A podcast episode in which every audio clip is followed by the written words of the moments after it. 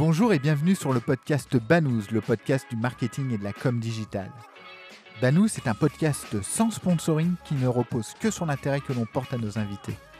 Seul ou à plusieurs, nous essayons d'approfondir avec un invité un sujet digital de manière pratique et totalement agnostique. N'oubliez pas, votre aide nous est précieuse.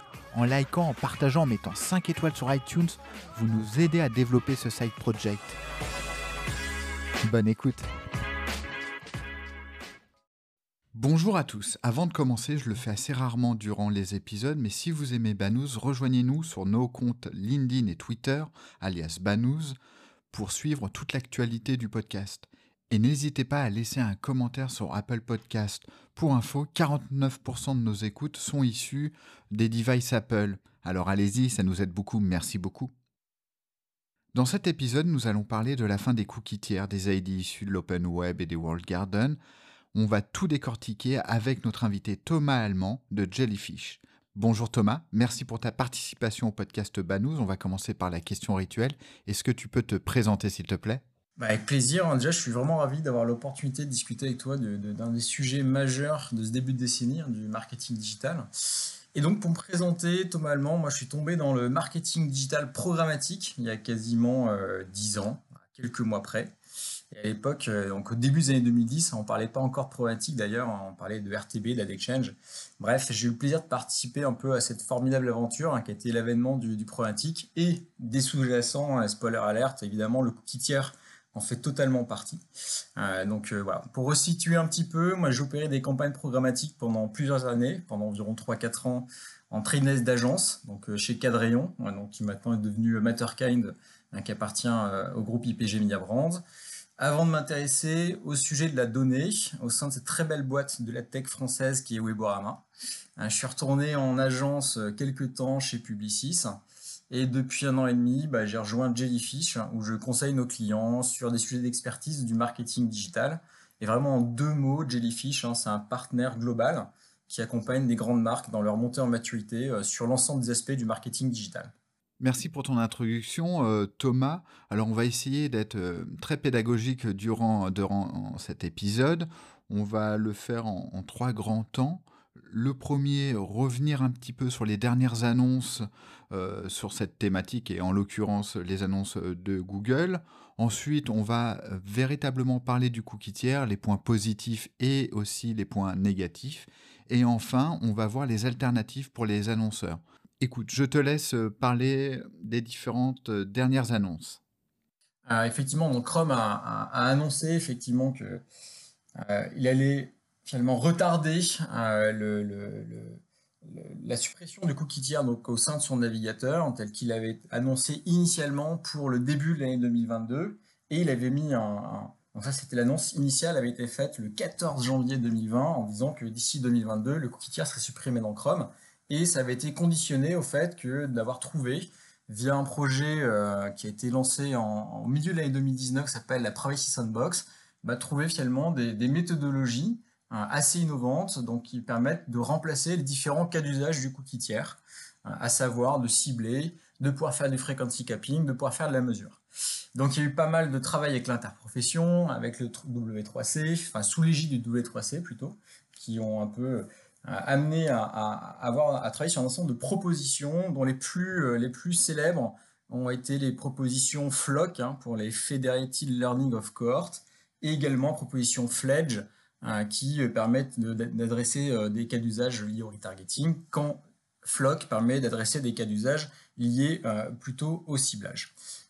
et, et, et, donc il y a eu de nombreuses expérimentations sur ces bases-là. et donc il y a quelques semaines, euh, finalement, euh, Google a annoncé, enfin, et Chrome a annoncé que la disparition de cookie tiers était retardée de pratiquement deux ans, puisque finalement on se rend compte que euh, bah, les, propositions Flock, Fledge, mais également les autres propositions de la Privacy Sandbox, parce qu'il ne faut pas oublier qu'il y en a pas mal d'autres qui existent, ne sont pas encore totalement, on dire, à l'état de l'art pour pouvoir débrancher sereinement tiers. Alors, excuse-moi, euh, je te coupe, euh, Thomas, mais finalement, si je suis un petit peu politiquement incorrect, est-ce que Google n'a pas donc euh, prolongé cette période parce que finalement l'écosystème n'était pas prêt, ça aurait ça aurait renforcé sa, position ultra dominante sur le secteur? Je, pense qu'il y avait quand même une, volonté d'arriver à, une forme de, faisabilité technique, technologique. Hein. Très clairement, les, premiers tests qui ont été faits, par exemple la proposition Flock, une fois de plus, qui est une proposition parmi de nombreuses autres qu'il y a sur la Price Sandbox. Hein, donc, euh, euh, une fois de plus, on est très focalisé sur celle-là, mais il y en a vraiment pas mal d'autres. Hein. Je pense à tout ce qui va être les cas d'usage autour de, des privacy budgets, pour, du, fait d'éviter d'avoir trop d'informations qui passent sur la partie euh, bref, il y a pas mal de propositions qui sont faites. Une fois de plus, on se focalise uniquement sur Flock, mais finalement, il y a assez peu de propositions dans cette Price Sandbox qui sont totalement matures, c'est-à-dire qu'elles ont passé l'épreuve d'époque euh, également appelé Origin Trial, on va dire, chez, chez, Google, et après qui peuvent devenir scalables au sein de l'ensemble euh, des, des, navigateurs Chrome. Donc c'est un travail qui est absolument colossal, et, euh, et, ça semblait sûrement prématuré, voire franchement prématuré, de pouvoir, une fois de plus, débrancher le cookie tiers sans créer une sorte de cookie apocalypse. Je crois que c'est un terme qui est assez, dont la, presse US est assez friand, et qui aurait pu effectivement venir euh, bah, créer de, sérieuses turbulences pour le marketing digital tel qu'on le connaît. Et ça n'aurait pas été, on va dire, dans un contexte en plus de reprise de post-pandémie, ça n'aurait pas été une bonne chose, un beau cadeau à faire au, marketing digital dans l'ensemble. Pour autant, et ça c'est vraiment un point qui me semble absolument essentiel, quand cette annonce-là de Chrome est sortie, hein, j'ai lu des articles de presse hein, comme quoi c'était Noël avant l'heure et que le marché euh, poussait des, soupirs de soulagement. Alors effectivement, c'est une bonne nouvelle que d'avoir un peu plus de temps pour se préparer à un bouleversement du, marché qui est majeur, mais c'est une bonne nouvelle si et seulement si on continue de s'y préparer. Déprécier le cookie tiers de Chrome, qui est donc le principal navigateur évidemment, en soi c'est tellement transformationnel, surtout en cherchant des alternatives qui permettraient de le remplacer euh, tout ou partie, que du coup Google a dû repousser finalement sa propre deadline. D'une certaine manière, je trouve que ça montre un peu l'ampleur du chantier. Hein. Hein, il est urgent que tous les, euh, tous les, tous les acteurs du, marketing digital poursuivent leurs efforts finalement pour continuer de, bah, trouver des, des, manières de travailler qui soient résilientes à la fin des cookies tiers. Donc en gros, on a plus de temps pour tester. On a aussi peut-être le temps de se planter, ce qui n'était pas forcément le cas quand la deadline était là dans 6-7 euh, mois. Euh, et in fine, ça nous laisse aussi plus de temps pour trouver la bonne combinaison hein, qui nous permettra de se passer du cookie tiers sans trop de sueur froide euh, et, en d'autres termes, on, sait, hein, la tentation va être forte pour certains annonceurs, pour certains acteurs du marché, de mettre le sujet au frigo, voire de le mettre au congélateur et d'attendre le milieu de l'année 2023. Et c'est, je pense, exactement ce qu'il ne faut pas faire. Hein. À l'inverse, je suis assez convaincu que de bien pour bien travailler ce sujet, bah, pour prendre une longueur d'avance sur la manière d'opérer le marketing digital de demain, et donc de se créer un avantage compétitif, ça passe par le fait de bah, s'emparer de cette problématique et de voir ce qu'il est possible de, construire bah, dans un monde digital qui, sera affranchi du, cookie tiers, c'est une certitude. Alors très clair, merci. Alors on parle beaucoup du, cookie tiers, on, lui trouve plein de défauts, mais finalement le cookie tiers, il a été ultra utile pendant des années. Alors certes, il y a eu des abus et justement cette situation euh, euh, bah, provient directement des différents abus, de la perte de confiance qu'on a eue avec les internautes. Euh, est-ce que tu peux nous dire pourquoi le cookie tiers a été massivement adopté par l'écosystème, nous donner 3-4 euh, raisons euh, de son succès? Effectivement, c'est un excellent point. En fait, le cookie tiers, c'est, moi j'aime bien appeler ça une commodité technologique. C'est-à-dire que finalement, il, il, était là, utilisé par absolument, mais tous les outils de la tech, enfin, quand je dis tout, euh, à une immense, écrasante majorité, hein, peut-être quelques-uns qui savent euh, travailler sur d'autres principes méthodologiques, mais enfin, une immense majorité travaille sur principe, utilise des cookies tiers, parce que finalement, c'est quelque chose qui euh, est très commoditisé, c'est très simple de dropper un cookie tiers et d'y stocker de l'information, c'est ça le but, hein, c'est de stocker de l'information qui permettent à cette information-là de transiter d'un site à un autre. Hein, d'un nom de domaine à un autre. C'est tout le principe et qui différencie un cookie tiers d'un cookie first party. Un cookie first party, il reste sur le nom de domaine euh, euh, sur lequel j'ai déposé, alors qu'un cookie tiers permet de faire transiter l'information d'un nom de domaine à un autre.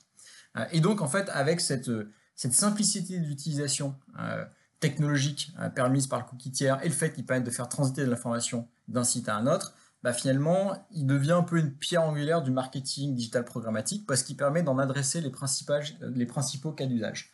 Que, quels sont ces, cas d'usage-là, hein, qui sont, euh, de dire, connus euh, et, absolument évidents, mais c'est euh, à la fois le ciblage, la capacité, du coup, une fois qu'on a ben, une connaissance d'un profil, ben, on peut le cibler sur les différents sites où on va passer ce profil-là. Une fois de plus, ça c'est fait par le cookie tiers et par la capacité de faire passer une information d'un site à un autre. La capacité à avoir une maîtrise du, capping, donc de la répétition publicitaire, ce qui demande de faire transiter l'information une fois de plus d'un site à, à, un autre, et la capacité à mesurer cookie par cookie quel est le comportement suite à une exposition publicitaire sur, sur, sur un site annonceur, par exemple, et donc mesurer l'impact euh, business euh, d'une exposition publicitaire digitale. Euh, et en plus, en ajoutant toute une partie d'analyse, ben, on peut aller finalement injecter tout ce qu'on a bien mesuré, on va l'analyser et on le réinjecte dans des ciblages pour rendre le tout plus pertinent, optimisé. Et c'est ce qui fait un peu l'intérêt euh, jamais démenti, toujours confirmé euh, des annonceurs pour le digital, hein, où tout est traçable, comme on dit. Euh, et, si tout est traçable, c'est grâce aux cookies tiers, comparé à, à d'autres médias, par exemple plus offline, qui n'ont pas la capacité à, mesurer si simplement. Après, bien sûr, il n'y a pas que le tiers. Ici, on est focalisé sur ce, sur ce, ce, ce, enfin, cet outil méthodologique, enfin, cet outil technologique, pardon. il y a également des, identifiants mobiles sur les applications, etc., qui sont très cloisonnés d'ailleurs. Et on voit que l'écosystème cookie tiers et l'écosystème mobile applicatif sont deux choses qui ont du mal à se parler parce qu'une fois de plus, les sous-jacents technologiques euh, qui, les composent sont radicalement différents. Alors finalement, le, cookie tiers, pour caricaturer un petit peu la situation, c'est pour le open web et tout ce qui touche au mobile, c'est très clairement contrôlé par, Google et Apple grâce à leurs différents identifiants. Pour, pour revenir sur la fin du cookie tiers, pour être bien précis pour nos auditeurs, à la fin du cookie tiers, quand je ne pourrai plus les utiliser, qu'est-ce que je ne pourrai plus faire très concrètement? Pas mal de choses, parce qu'une fois de plus, si on faisait transiter l'information de ciblage de mesure du capping et, euh, euh, enfin de mesure pardon de, gestion du capping et de mesure de, l'impact euh, via via cet outil technologique les cookies tiers plutôt cette commodité technologique les cookies tiers bah, finalement demain si je débranche le cookie tiers et j'ai rien à la place et eh ben j'ai plus de ciblage sur des profils j'ai plus de capacité à faire du, du, du frequency capping j'ai plus de capacité à mesurer l'impact donc du coup c'est quand même tout le marketing digital qui va sérieusement tanguer. Euh, euh, après, du coup, la question, c'est plutôt de se dire, quand je suis un annonceur, quand, un marketeur, qu'est-ce qui va créer le plus euh, de risques pour moi si je ne suis pas capable de le faire? Et on va forcément arriver sur les, problématiques des alternatives. où est-ce que je peux trouver des alternatives, on dire, le plus facilement possible? Et bon, là, peut-être que j'anticipe un peu la suite des discussions, mais il y a certaines alternatives, par exemple au ciblage, euh, euh, qui sont assez simples à trouver, j'ai envie de dire assez simples avec certains guillemets, hein, mais le ciblage contextuel, c'est plutôt performant et c'est pas très compliqué à mettre en œuvre. Par contre, si on veut commencer à travailler des cas d'usage de gestion de, la fréquence, euh, ou pire, de mesure de l'impact marketing et business d'une exposition au marketing digital, bah là, il faut effectivement se, demander comment fonctionner demain. et ça passe effectivement par travailler sur des, technologies alternatives, mais qui sont plus lourdes à mettre en œuvre que euh, d'utiliser du ciblage contextuel plutôt que du ciblage comportemental. Alors pour bien clarifier euh, la chose pour nos auditeurs, euh, par rapport à ce que tu dis, donc il y a deux grandes voies, il y a la voie du contextuel et la voie user-centric basée sur, des ID qui soient créés de manière déterministique ou algorithmique. Je te laisserai définir ces, deux notions. Alors pour être précis, sur desktop, finalement, il n'y a que deux grandes voies. Est-ce que tu en vois une troisième?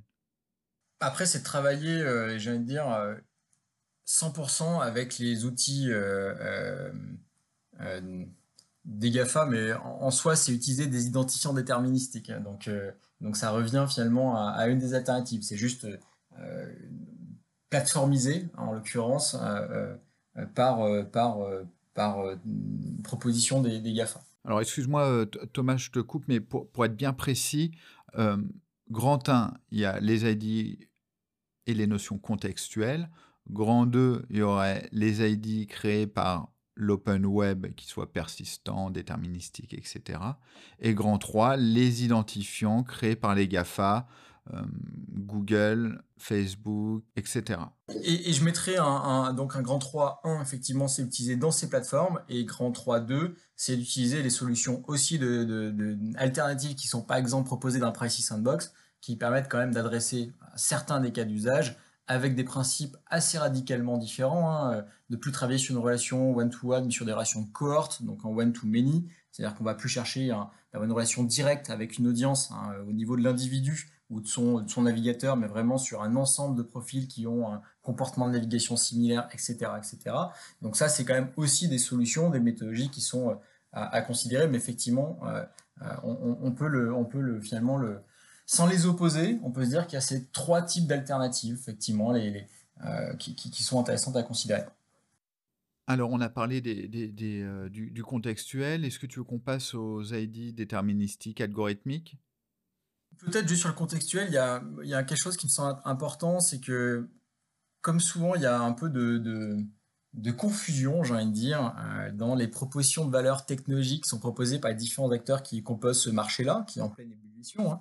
Euh, euh, puisque finalement, quand on parle de contextuel, il y a une différence assez fondamentale entre le keywording, donc le fait d'aller chercher, grâce à des technologies qui vont crawler le contenu des pages, euh, ou des fois ça va être uniquement l'URL, mais ça c'était bon, c'était dans un monde euh, avant que avant qu'on se rende compte que contextuel soit aussi important. Maintenant, le, contenu des pages dans l'ensemble des crawlés euh, et d'aller chercher finalement un, mot clé qui nous intéresse dans la page. Ce qui est à différencier bien sûr des approches plus sémantiques qui vont aller chercher tous les mots sur la page et qui vont essayer de, trouver via des technologies de, de natural language processing, d'IA sémantique, bah, d'aller trouver un peu comment les mots sont liés les uns aux autres pour être beaucoup plus précis dans la compréhension des mots qui composent euh, un texte hein, et, qu'on va essayer d'analyser. Euh, ça me semble vraiment important à, préciser, puisqu'une fois de plus, euh, dans ces propositions de valeur-là, comme elles sont toujours présentées par des sociétés avec la volonté d'être le plus amélioratif possible dans ce qu'elles proposent d'un point de vue technologique, ça peut créer un peu de confusion et, c'est toujours important d'essayer de, de, donner un peu de, de, lisibilité dans ce marché qui peut être des fois un peu confus. et c'est vrai que moi, je vois qu'il y a quand même des différences assez importantes euh, en termes de, capacité à la performance entre certaines, euh, entre certaines euh, technologies. je trouve que certaines sociétés type, type Orion Semantics qui fait du, du contextuel comportemental, Weborama qui travaille depuis beaucoup vraiment assez longtemps sur des technologies de d'IA sémantique, ben, apporte des propositions de valeur, je trouve assez intéressantes. une fois de plus, pour du cas d'usage de ciblage uniquement. C'est parfait pour le ciblage, mais ça s'arrête là. Euh, puisque bien sûr, avec du ciblage contextuel, on peut pas faire du capping, on ne peut pas faire de la mesure de l'impact de ce qu'on a bien ciblé. Et c'est là où c'est super important. C'est que si demain, je ne trouve pas des méthodologies qui me permettent de mesurer euh, euh, l'impact des, de, mes activations en marketing digital et d'autant plus en marketing digital programmatique, bah finalement, je ne serai pas capable de discriminer un ciblage qui vient de Weborama, de je ne sais quelle société, ou euh, tous les. Enfin voilà, je voyais aucun moyen de savoir ce qui apporte de la valeur ou pas à mon business. Donc le ciblage, c'est très bien, le contextuel, c'est très bien, c'est une étape nécessaire, mais je pense vraiment pas suffisante pour, euh, pour pouvoir construire un marketing digital résilient fin de tiers. Alors très clair, juste pour bien comprendre ce que tu dis, euh, finalement, euh, c'est bien beau d'envoyer des banous de moto sur des sites de moto, mais si tu peux pas calculer la, performance, finalement, l'annonceur va se détourner de, ce type d'action. Ok, très clair. Alors pour parler des, ID, en fait, il y en a pléthore sur, le marché. On va essayer d'en citer euh, plusieurs pour pas avoir de, parti pris. Il y a, Unify ID 2.0, il y a le Ramp ID de, LiveRamp, il y a l'ID de, de Zeotab, d'Infosum, euh, même d'ID 5. Pour, bien comprendre euh, ce que ces solutions proposent, est-ce que tu peux nous expliquer comment ils fonctionnent et à quoi ils servent? Alors, comment est-ce que effectivement il est possible d'appréhender un peu ces différentes initiatives qui sont développées par, euh, par tous ces acteurs? Et alors c'est vrai qu'en en plus, hein, euh, euh, finalement on en est dans, Banous aujourd'hui une traduction, mais depuis, depuis janvier 2020 et l'annonce de, Chrome, l'annonce initiale de Chrome, la dépréciation du, du cookie tiers d'ici quelques, quelques années, il y a eu vraiment pléthore de, de propositions de valeur technologique, mais également de webinars, de, de, prise de parole, de points de vue, etc. Qui, je parlais tout à l'heure de confusion, mais je pense sincèrement qu'à force, ça peut créer une forme de confusion. Et, c'est vrai qu'il y a un vrai enjeu à, redonner un peu une cartographie hein, des, différentes, euh, différentes propositions de valeur technologiques qui peuvent exister, parce qu'il y a un peu d'infobésité, hein, très clairement, et d'essayer de voir bah, dans ces propositions de valeur technologiques, lesquelles euh, euh, sont vraiment performantes, et, et, lesquelles, dans, une, dans des règles du jeu qui sont recomposition permanente, hein, bah, ont, le plus de chances d'être viables et d'être durables, et donc de, prendre des choix technologiques qui, bah, qui, qui, qui seront fonctionneront à, moyen et long terme. Je pense que c'est vraiment les deux, euh, les deux euh, critères qui doivent guider dans le choix de, ce type de solution-là. Euh, finalement, si on regarde les, les, solutions qui permettent de, travailler sur l'identification dans un contexte sans cookie tiers, il y a deux, principes, deux principales solutions. Les premières sont les solutions probabilistes, hein, qui sont basées sur des identifiants qui sont déduits. Comment ça, fonctionne? A, bah, Par l'analyse de traces numériques hein, qui sont liées à une navigation web. Quand vous naviguez sur le web, il y a tout un ensemble d'informations qui sont, euh, euh, simples à récupérer, qui sont l'URL navigation, le timestamp, hein, ça va être le moment très précis où vous faites une action sur le web. Le user agent, c'est une, suite, euh, j'allais dire alphanumérique, qui permet de savoir sur quel navigateur vous êtes, quelle résolution d'écran, etc., etc. Finalement, pris séparément, aucun de ces critères ne permet d'identifier un profil. Par contre, si je les combine, tous ces critères-là les uns avec les autres, euh, avec des algos, hein, tout simplement, bah, je vais pouvoir commencer à reconstituer euh, euh, de manière probabiliste un identifiant d'un site à un autre. il y a d'ailleurs, si pour les, pour les auditeurs qui sont intéressés, il y a un site que je trouve assez bien construit qui s'appelle Am, Unique, je crois qu'il a une émanation du CNRS de, de, de, de, Lille, si je ne dis pas de bêtises, mais je vous laisserai chercher, c'est simple à trouver, hein, qui euh, analyse du coup l'empreinte de navigateur et justement va essayer de voir si euh, cette empreinte navigateur-là est unique ou pas à partir de, des informations qu'il collecte très simplement hein, sur, euh, ces traces numériques-là. Tout l'intérêt de ce type de solution-là, c'est que bah, elles permettent d'avoir un reach absolument massif parce que c'est très simple de collecter ces données, hein, ces traces numériques-là la problématique, c'est de savoir si ces, euh, méthodologies sont, euh, finalement performantes. Et ça, ça dépend quand même beaucoup des modèles algorithmiques qui sont appliqués. Et parce qu'aujourd'hui, ils sont simples à appliquer puisqu'on a, encore du cookie tiers. Donc ça permet simplement de vérifier si le modèle s'est planté ou pas, s'il a fait des faux positifs ou pas. Donc c'est encore aujourd'hui assez simple à, construire, assez simple façon de parler, hein, bien sûr. Hein, c'est un travail, je pense, quand même assez, euh, assez, assez compliqué et profond, mais euh, euh, euh, c'est quand même quelque chose qui est aujourd'hui possible d'éprouver. Est-ce que mon modèle algorithmique a bien prédit que j'étais la bonne, enfin que j'étais une, même personne d'un site à un autre ou pas le, sujet pourrait plutôt venir. Il y a des sociétés qui font ça. Hein. ID5 par exemple fait ça depuis depuis 2017-2018 est vraiment assez assez impressionnant, on va dire, dans ses capacités à, à maintenant enrichir des bid requests en programmatique. Euh, je crois que c'est 30, ils enrichissent 30% des bid requests au niveau mondial, euh, chiffre à vérifier, mais c'est quand même quelque chose d'assez massif. Euh, en termes d'ad server, par exemple, Flash Talking euh, a aussi construit le même type de, de solution pour pouvoir faire l'identification probabiliste. Bref, c'est des, des, méthodologies qui, qui, qui, sont assez utilisées. Toute la problématique ici, c'est la question de la viabilité, hein, puisque ces données-là, hein, qui sont donc aujourd'hui disponibles donc ces traces numériques hein, dont je parlais euh, au tout début, bah, elles sont aujourd'hui assez simples à, collecter, mais on sait que les navigateurs, de la même manière qu'ils ont déclaré la guerre aux cookies tiers, euh, bah, viennent déclarer, la guerre à l'utilisation de ce type de traces numériques. C'est pas quelque chose qu'ils peuvent euh, faire disparaître simplement, mais pour autant, ils ont quand même la volonté, petit à petit, de déprécier ce type de données-là, et donc de rendre l'identification probabiliste de plus en plus compliqué. C'est pas quelque chose qui va être binaire, euh, stop euh, du jour au lendemain. C'est choses petit à petit, les modèles auront plus en plus de mal, on peut imaginer, parce qu'il y aura moins de granularité d'information, ils auront plus en plus de mal à faire cette prédiction-là. Oui, c'est exactement en fait euh, ce que, ce que j'allais te dire. C'est on, voit Apple qui, bloque de, plus en plus l'accès aux traces numériques entre guillemets des navigateurs en, bloquant euh, l'IP ou en les, euh, les, modifiant de manière artificielle.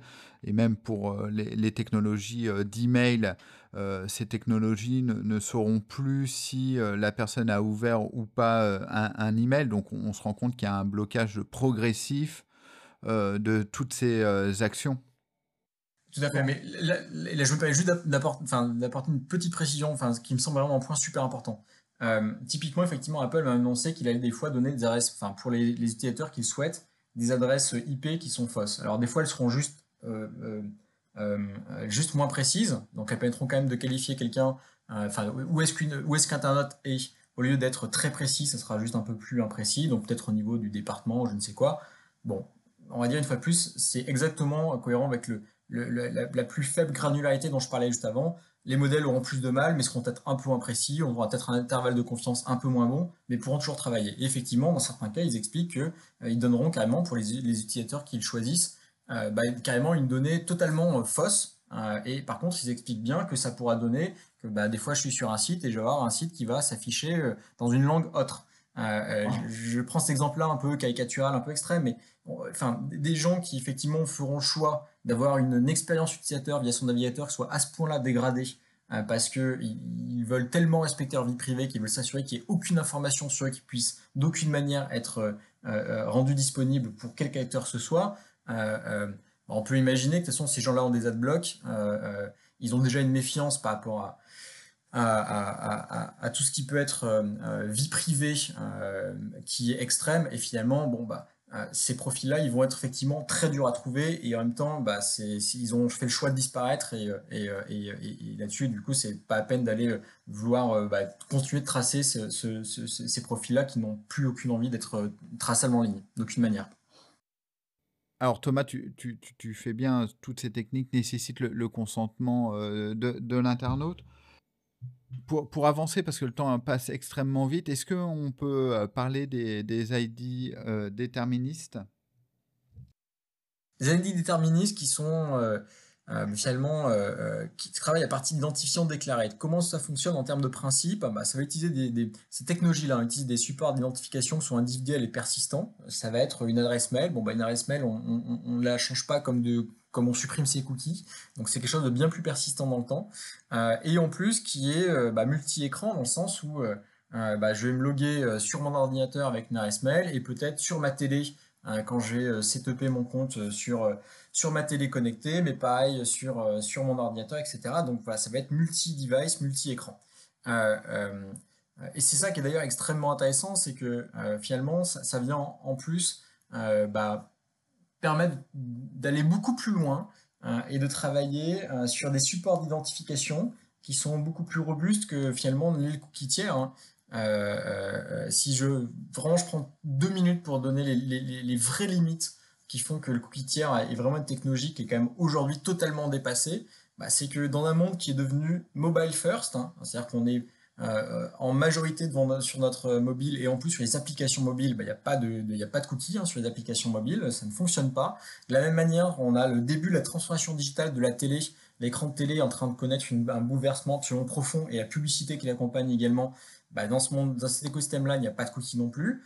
Euh, euh, et finalement, le cookie tiers, il a une durée de demi-vie qui est extrêmement faible. Et donc, pas mal de sociétés font des efforts pour recatégoriser l'information autour de, de identifiant, enfin, de cette technologie qui est le cookie tiers. Et finalement, à chaque fois que quelqu'un efface ses cookies tiers, et bah, du coup, toute l'information qui est reconnectée autour euh, est dépréciée. Et donc, ça crée bien sûr une donnée qui est extrêmement volatile et peu utile pour, pas mal de, cas d'usage du marketing digital.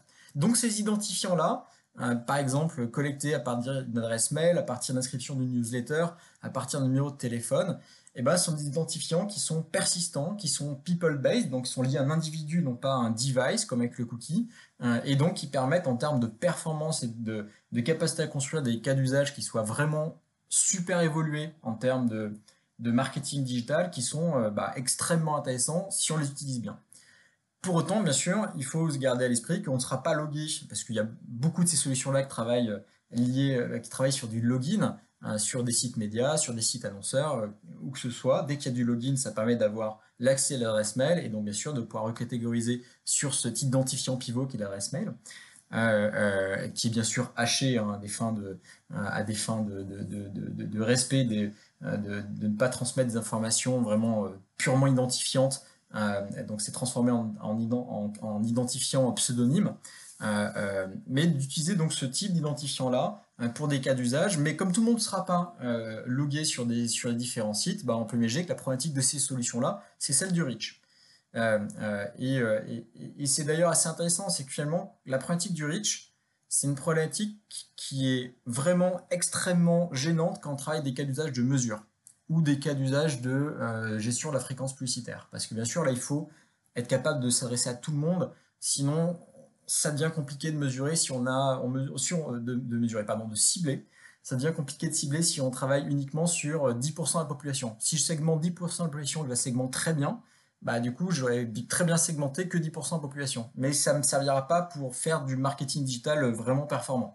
Par contre, ce type d'identifiant-là peut être très intéressant sur des cas d'usage de mesure, parce que finalement, je vais pouvoir euh, apprendre sur peut-être 10% de la population seulement, qui sont des gens qui vont se loguer, sur lesquels je vais avoir ce type d'identifiants qui sont fonctionnels, et à partir de ces 10% euh, de la population uniquement, je vais pouvoir l'extrapoler. Alors avec des méthodologies qui doivent être robustes, hein, qui doivent éviter les biais, mais je vais pouvoir l'extrapoler pour la population générale, et donc finalement je vais pouvoir apprendre de manière euh, fiable sur la base de ces identifiants-là. Et c'est pour ça que, toutes les technologies qui sont, euh, euh, sont qui utilisent ce type d'identifiant, je pense évidemment, ça a été cité tout à l'heure, hein, LiveRamp, Unified ID 2, Zeotap, mais également Évidemment que les GAFA sont extrêmement friands d'utilisation de données loguées. Hein. Euh, vous êtes logué sur Gmail, vous êtes logué sur YouTube, vous êtes logué sur Facebook, Instagram, etc. etc.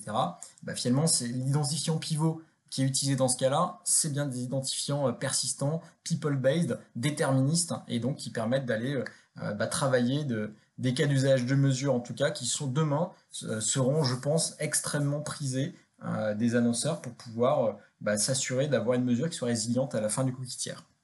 Alors pour parler des, World Garden, finalement, on va parler de, Google, Facebook et Amazon. Peut-être faire plus un focus sur, Google qui offre euh, des connexions euh, plus grandes avec euh, l'ensemble de, l'écosystème publicitaire. Mais, mais avant de commencer, tout ce tintamarre, si tu me permets l'expression un petit peu désuète, bah, va profiter au GAFA. Qu'est-ce que tu en penses? Ça profitera au GAFA si le marché euh, décide de, concentrer ses budgets au sein des GAFA et euh, parce que finalement, euh, parce qu'il n'a pas préparé les solutions alternatives qui fonctionnent avec et en dehors des GAFA. Je pense que la clé, c'est pas de se positionner ni totalement, enfin ni contre les GAFA, ni de, ne faire que des choses au sein des GAFA, c'est de trouver le meilleur des deux mondes. Il y a, il y a vraiment beaucoup de choses très intéressantes et enfin l'open web est euh, et, absolument, euh, les, internautes ne passent pas 100% de leur temps sur YouTube, euh, Facebook, Instagram. Ils passent aussi beaucoup de leur temps sur Le Monde, Le Figaro et, Le Bon Coin. donc, il faut bien trouver des méthodologies qui permettent de, qui soient fonctionnelles à la fois sur l'open web et effectivement qui permettent aussi de fonctionner avec les GAFA, ce qui me semble être quand même dans, dans, le monde digital dans lequel on vit, me semble être assez, assez essentiel pour autant. Euh, euh, et, donc, tout dépendra de la, j'ai envie de dire, de la manière dont, les, euh, dont, les technologies, dont les, dont les sociétés qui accompagnent les, annonceurs aussi, hein, bah, trouveront les bonnes manières de fonctionner pour essayer de, de préserver finalement bah, les deux, les deux, ces deux mondes-là, à la fois le monde GAFA, mais évidemment le monde open web qui demande à être euh, vraiment euh, bien exploité par les annonceurs pour maximiser la valeur qui est associée. Alors oui, je, suis tout à fait euh, d'accord avec toi en, cette période en fait transitoire qui est un petit peu plus, qui a rallongé en tout cas. L'annonceur devrait prendre à bras le corps ces, sujets qui sont pas compliqués mais un petit peu pointus et qui prennent du temps à, conceptualiser euh, mais généralement, en fait, et je le vois durant toute ma carrière, il y a quelques années, notamment chez Criteo, lorsque un annonceur souhaitait faire un test, il arrivait à dégager un, petit budget pour tester et apprendre et euh, voir, découvrir des, nouvelles euh, solutions. J'ai l'impression que c'est un peu moins vrai maintenant. comment toi tu vois les choses? Ça me semble assez normal dans un marketing digital qui a quand même gagné en maturité de manière assez, assez impressionnante. Enfin, le, le, digital et le programmatique, euh, euh, mais si je dézoome le digital hein, d'il y a 10 ans et celui d'aujourd'hui n'ont quand même franchement rien à voir. Hein. Il y a 10 ans, on était dans le, encore dans le gré à gré, on s'envoyait tous des OIST et c'était merveilleux. c'est quand même des choses sur lesquelles il y a eu beaucoup d'automatisation, beaucoup de rationalisation et aussi beaucoup de gains de productivité, j'en suis persuadé. avec des, on peut encore faire mieux. Hein.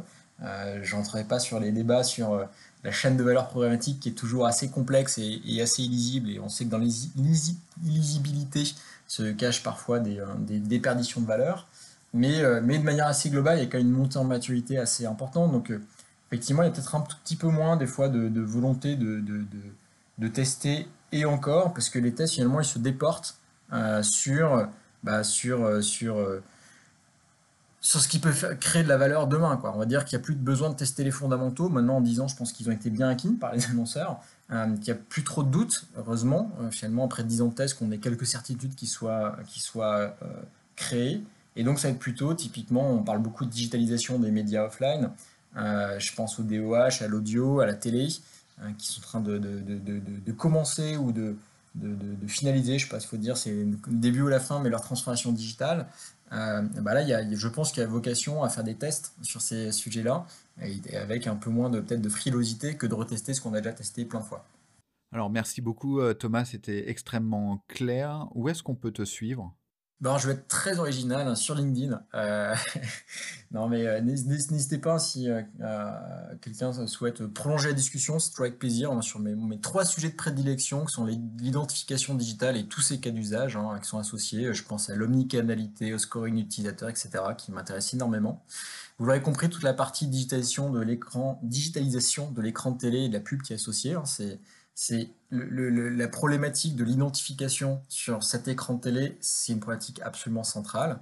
Et on l'a abordé tout à l'heure un petit peu, les logiques de nettoyage de la chaîne de valeur programmatique, qu'on appelle également euh, Supply Pass Optimization. Bref, ces trois sujets, hein, je les trouve euh, absolument passionnants. Donc n'hésitez pas si vous voulez prolonger la discussion sur, sur l'un d'entre eux ou sur, sur, tous ces sujets-là. Mais merci beaucoup pour l'invitation, Laurent. Merci beaucoup, euh, Thomas. Merci d'avoir écouté cet épisode de Banous. N'oubliez pas, votre aide nous est précieuse.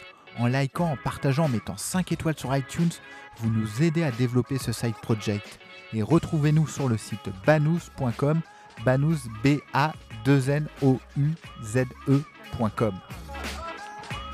À bientôt.